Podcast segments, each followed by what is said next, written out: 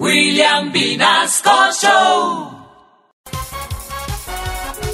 Y nos acompaña el señor presidente de la República, Ah, sí, jefe.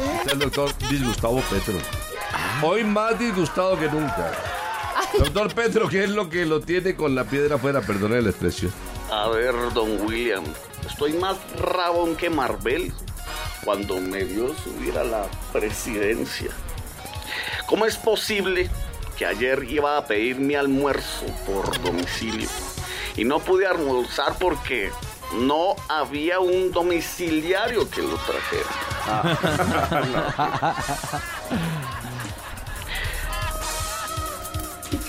Pero doctor Petro, es que los domiciliarios ayer estaban protestando por su reforma laboral.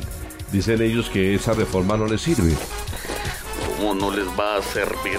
Estos ya parecen los tiempos de la esclavitud, donde uno no pedía un domicilio, sino que compraba un tipo y lo ponía a cocinar. Con todo respeto a Lucumí. A, a ver, a ver, doctor, un momentico, pero en lugar de estar hablando de esclavitud y hable de esclavitud, ¿no debería estar como solucionando los problemas de los domiciliarios, doctor? Vea, señor periodista Junior, yo no les voy a solucionar absolutamente nada.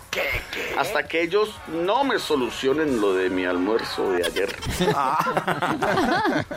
o me traen mi almuerzo o les clavo la reforma. Pero doctor Petro, ¿no sería bueno que usted se pusiera en los zapatos de los domiciliarios? Ah, usted insinúa que yo mismo me tengo que traer mi almuerzo. No, señor. Usted está miccionando fuera del tiesto. A ver, a mí me traen el, mi almuerzo y ahí sí hablamos.